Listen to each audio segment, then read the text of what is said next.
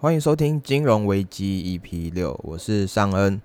哦，那最近台风很多，在台湾应该不会感受到那么多，但是在东南亚这边呢是非常多台风的，尤其是菲律宾这边有很多起的洪水，甚至有些人有些地方都已经淹到家里都没了，整个一楼全部不见。所以台湾其实是真的很不错的，要好好珍惜。那台湾最近应该也是会有蛮多下雨量的，有没有整个变天气预报的感觉？我只是有感而发啦，因为我曾经也是以前因为台风，然后也有受灾过，但是我没有像呃东南亚这些地区淹水那么惨。我那个时候是就是在家里，然后我的阳台整个大淹水，然后那时候就是其实是假日，然后刚好是礼拜六，那那时候我一起床，我一踩下去，哎，我的地板全部都是水，哇塞，我整个爆炸，然后打开阳台，哇，整个积水往往这边流。好，那时候就全家动员去把那些阳台的水赶快用呃水桶啊，用各种办法赶快往外抛，然后在外面淋雨，超狼狈的这样。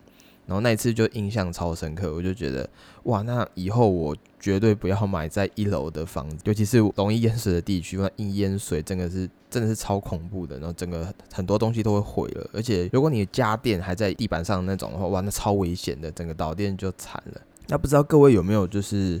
体会过淹水的感觉，就是真的是淹水地区哦。我我指的是说淹到呃快要到膝盖那个地方，因为那个水其实是非常脏的。呃，最近东南亚那边不是很多人淹水嘛？那很多都是淹到膝盖以上，甚至已经快灭顶了。如果你人太矮的话，是会灭顶的。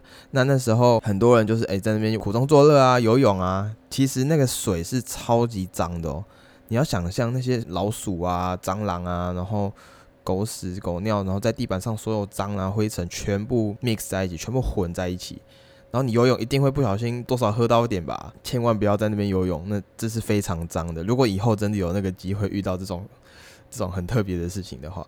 虽然不是好事情啊，但是我觉得如果人生经历过这一种淹淹大水的事情的话，是还蛮特别的一个经历的。但一切还是平安最重要了。好，那今天的主题就是讲到呃新冠肺炎的疫苗问世嘛，瑞辉就是美国制药公司瑞辉跟德国的医药公司 BioTech，他们在十一月九号的时候发布他们初期的第三阶段研究数据。那他们就说，嗯，两家公司合作研制的新冠疫苗，他们有效的免疫力达到。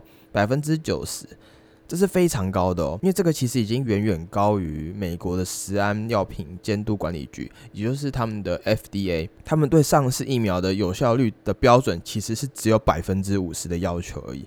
然后流感就是我们普通一般流感疫苗的要求是只有百分之七十的有效率而已，他们就这样子达到了百分之九十，所以在那一天呢，就是整个股市大暴涨。那说到这一款的新冠疫苗啊，其实是在美国、巴西、德国、阿根廷、南非还有土耳其这些六个国家，总共有四万多个志愿者的参与，然后实验的数据显示的。然后他们是因为在七天内有注射过两次，然后就得到了百分之九十以上的免疫力。他们是就经过这一个垄断的流程了。你要想想看哦，你要呃把这些疫苗注射给四万多个志愿者，而且你还要生产四万多个疫苗。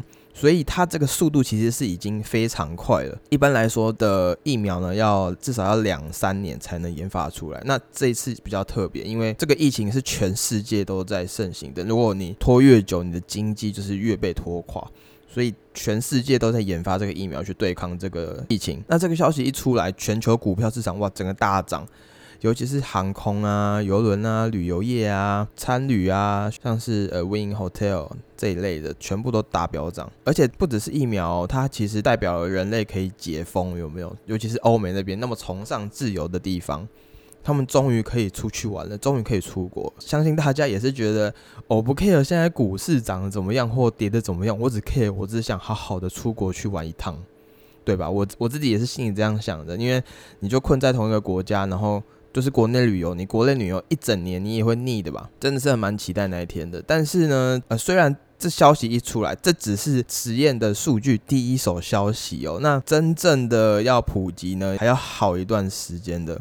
而且这个疫苗是有很多不确定性的。那首先就是呃，这一个的疫苗的完整性，就是还有后期产量跟运输冷藏这些环节，还有很多不确定因素。那两家公司其实他们是有预计在十一月底前会加急，就是申请官方的制药许可，这是肯定的。那一定会少掉很多很多没必要的流程，就是尽快的能让全世界恢复正常，就尽快嘛。那他们拿到许可之后，他们有预估说，很可能会在二零二零年底之前生产供应全球的五千万剂的疫苗，然后在二零二一年年底前可以供应十三亿支。大家有听到吗？二零二一年的年底前哦，是十三亿支。那我们全球有七十亿人口，所以真的要整个普及人类，其实是真的要在完完整整的一年以后才能到。真正的普及到全世界的，因为它在年底前只能到预估是十三亿只嘛。那在批量生产疫苗的，并并不是那么简单的去扩大就整个实验室的生产流程哦。因为实验室的生产只是哦，只有一点点，只有微量的那一种。就是比如说你去烘焙蛋糕好了，你去照食谱去烤个小蛋糕是很简单的，但是如果你要这样配料整个。规模增加三倍，你烤出来的大蛋糕可能边缘已经被烤焦，或者是蛋糕的中心还不到火候，这样子应该就比较能理解。你是小小的一个迷你的东西，跟你要做一个超大型的东西是不一样的。就跟你做一个小的火锅跟超大的火锅，你的规模跟你的要顾虑的东西是很不同的。那在疫苗生产的呃批量生产中，你会发现有些类似的问题，比如说在试管或者是培养皿中小规模运作很好的过程，但是你在大规模生产的时候，你会有很多你。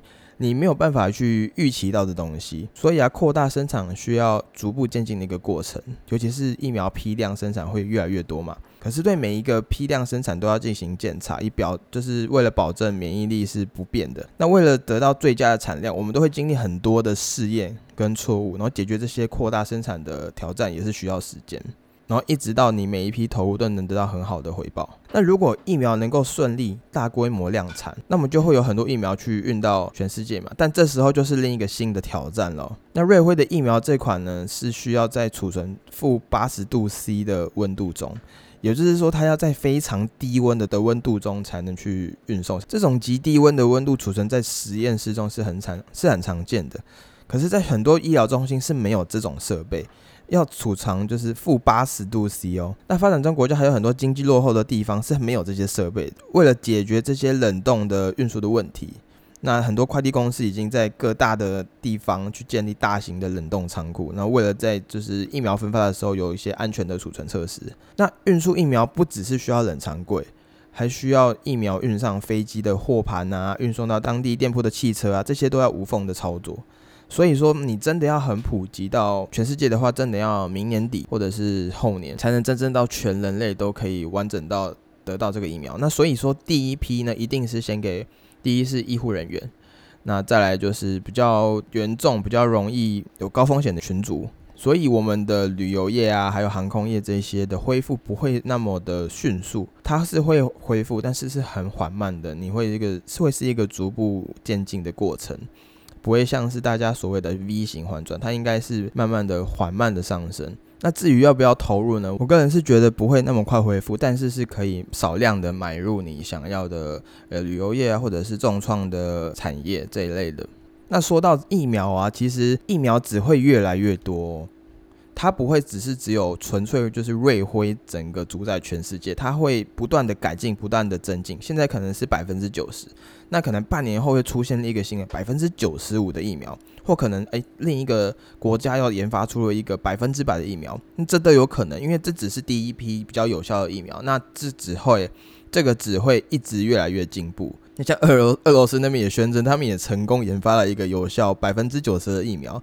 那我个人是觉得这个听听就好了，他们的实验的规模跟他们的流程，我们也不知道嘛，他他们也没有公开出来。那以目前的数据跟公告说呢，就是大致上会在明年的春天那时候普及出来。那我也是希望如此啦，真的大家也憋很久了，从今年的三月一直到十二月，其实基本上出不了门的。那明年的话是蛮有机会的。好，那顺带一提，那最近我有看一个影集，是还蛮不错的，是 Netflix 的《后羿弃兵》。他是讲有关于就是西洋棋的故事，有讲到一个呃一个小女孩，然后她是呃天才型的棋手，那讲到他如何从以前到现在一路怎么成为一个西洋棋大师，然后成长到现在的一个故事。虽然他没有像是很多的电视剧那么洒狗血，那么动作片啊那一类，但是他非常细腻，我真的是蛮推荐的。而且他有很多嗯讲到心理层面的东西。讲的很真实，真的蛮推荐的，而且它其实没有很长，它只有七集，建议可以追一下。如果你六日有美国时间的话，诶，真的蛮建议去推荐看一下这一部的。好，那今天的分享就到这边啦，那我们下周见，拜拜，拜拜拜拜。